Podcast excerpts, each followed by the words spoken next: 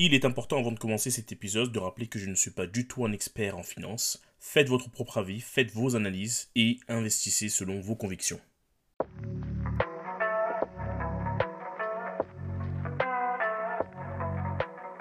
Bonjour les libertins, Sol c'est mon prénom et bienvenue dans le podcast 10 ans pour devenir libre ensemble. Il faut savoir que je suis un grand passionné de l'investissement, j'adore ça. Mais surtout, euh, depuis peu, je suis animé par la forte conviction qui est celle de devenir libre financièrement. À travers ce podcast, je vous présente mon cheminement, mes choix d'investissement, mais surtout mes erreurs pour atteindre mon objectif. Mais si je devais définir un objectif euh, général pour ce podcast, ce serait de créer une feuille de route pour permettre à un grand nombre d'entre vous d'atteindre aussi ce Saint Graal qu'est la liberté financière. Alors rejoignez-moi dans cette aventure pour cet objectif ambitieux, mais qui je suis convaincu sera atteignable ensemble. Vous me retrouverez sur mon blog la tribune des libertins.net, le podcast, dans lequel vous allez trouver les différents épisodes du podcast bien évidemment, mais aussi des articles tournés vers des thématiques de l'investissement et du mindset entre autres. Vous pouvez aussi me suivre sur Twitter sous 10 ans-du-bas liberté ou sur Instagram sous 10 ans pour devenir libre ensemble. Bienvenue dans l'épisode numéro 8. L'argent n'est pas l'objectif, mais la liberté est l'objectif. Il faut bien faire la nuance puisque tout ce que je crée, en tout cas autour du podcast, c'est exactement ça. Bien évidemment, on parle d'argent puisqu'on parle de liberté financière, il faut définir un objectif, etc. Mais il est bien évident que l'objectif, finalement, c'est de se créer une liberté pour avoir plus de temps, pour passer notamment du temps avec ma famille. On va parler de l'or. L'or est une valeur refuge. Alors vous remarquerez que lorsque les actions chutent, euh, le cours de l'or augmente. Et inversement, lorsque le marché des actions monte, généralement le cours de l'or diminue. C'est tout simplement parce que lorsqu'il y a une crise financière, les gens, au lieu d'investir sur le marché financier, eh bien, ils ont besoin d'avoir quelque chose de tangible et ils achètent normalement de l'or. Alors moi, c'est ce que j'ai fait aussi, euh, pour des raisons de diversification. Euh, mais avant de rentrer dans le vif du sujet, j'aimerais faire un peu d'histoire avec vous à propos de l'or. Selon l'auteur Timothy Green, qui s'intéresse aux origines de l'or depuis plus de 30 ans, l'or attire l'œil des êtres humains depuis plus de 6000 ans. Son aspect brillant, sa présence naturelle dans de nombreux cours d'eau à travers le monde, et sa rareté ont fait de ce métal un candidat parfait pour de nombreux usages religieux, monétaires, esthétiques, financiers et industriels.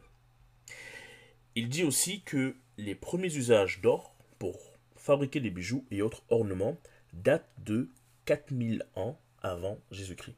Cependant, les premières pièces d'or utilisées pour les échanges semblent avoir été créées par les marchands lydiens aux alentours de 700 ans avant Jésus-Christ. Pour vous donner un peu euh, une idée sur la rareté euh, de, l'or, il faut imaginer que si on regroupait tout l'or qui était miné sur, sur Terre depuis le début, et eh bien finalement cela représenterait seulement un cube de 20,7 mètres de côté. Ce n'est rien du tout. Maintenant, on va parler d'investissement. Investir dans l'or, finalement, c'est quelque chose qui n'est pas du tout inaccessible. Hein malgré ce qu'on pourrait penser, euh, ce n'est pas vraiment réservé qu'à un certain euh, euh, élite et pas qu'au gros portefeuille. Entre 0 euros et 500 euros, vous pouvez bien sûr investir sur des pièces d'or, d'argent et des petits lingots. On n'est pas obligé d'acheter le plus gros lingot qui existe, mais vous pouvez aussi acheter des petits lingots. Bien évidemment, comme en bourse, il faut une référence pour connaître les prix d'achat, d'accord? Pour acheter cet actif en dessous ou au prix du marché.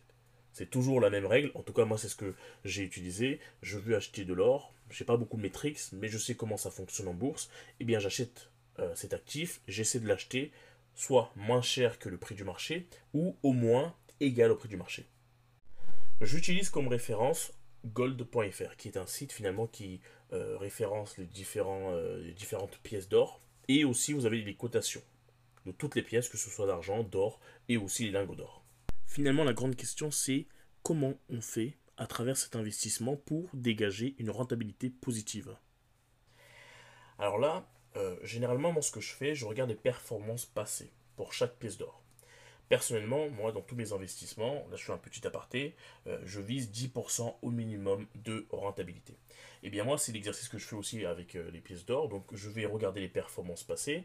Euh, finalement, je fais la différence entre le cours actuel de la pièce d'or et le cours au début de la cotation, divisé par le nombre d'années de cotation et le tout multiplié par 100. Donc ça me donne un pourcentage. Et c'est simple. Si je suis égal ou supérieur à 10%, j'investis, donc j'achète la pièce d'or, et si c'est en dessous, je passe mon tour. Cette, cette, méthode, en fait, elle me permet d'être complètement factuel, d'accord? J'ai un objectif, je suis dedans, j'achète, je ne suis pas dedans, j'achète pas. Une fois acheté, il est important de garder le sachet scellé. En fait, ce sachet euh, scellé va être gage en fait de euh, véracité de ce que vous avez. Il y a un numéro de série euh, qui est dessus. Il faut aussi conserver la facture à votre nom. Et tous ces éléments en fait sont importants pour la revente. Vous l'aurez compris, j'investis sur des pièces d'or. Alors moi j'ai commencé à investir dès le début de la, de la guerre de l'Ukraine. Aujourd'hui je suis un pourcentage qui est vraiment pas mal et positif. Hein. Je, je, dégage une belle rentabilité assez rapidement d'ailleurs finalement. Pourquoi les pièces d'or? Parce que c'est beaucoup plus facile euh, d'acquisition, d'accord? Euh, Un lingot d'or, un plus gros lingot d'or, eh ben, il faut l'acheter, euh, c'est plus difficile à stocker. Alors que les pièces d'or, finalement, on peut en acheter plusieurs, d'accord? Pour les stocker, c'est assez simple, ça prend pas beaucoup de place. L'acquisition se fait aussi facilement.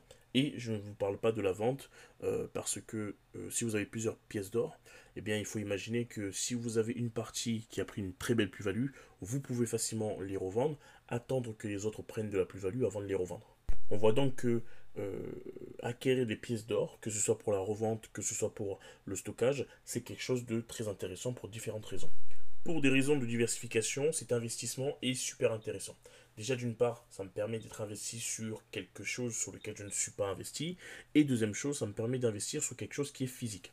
Jusque-là, j'avais fait des investissements qui étaient virtuels à travers des actions, du crowdfunding, des startups, le cannabis, etc.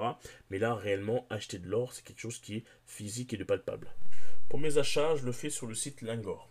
Euh, L-I Il existe d'autres plateformes sur lesquelles vous pouvez acheter, bien sûr. Vous avez Gold Avenue, euh, il me semble, vous avez or.fr, etc., etc. Il suffit d'acheter, enfin, il suffit de taper sur Internet et vous allez trouver les différentes plateformes sur lesquelles vous pouvez acheter euh, cet actif. Alors pourquoi j'ai choisi Lingor? Lingor propose des, opérations de promotion euh, avec des prix inférieurs au marché.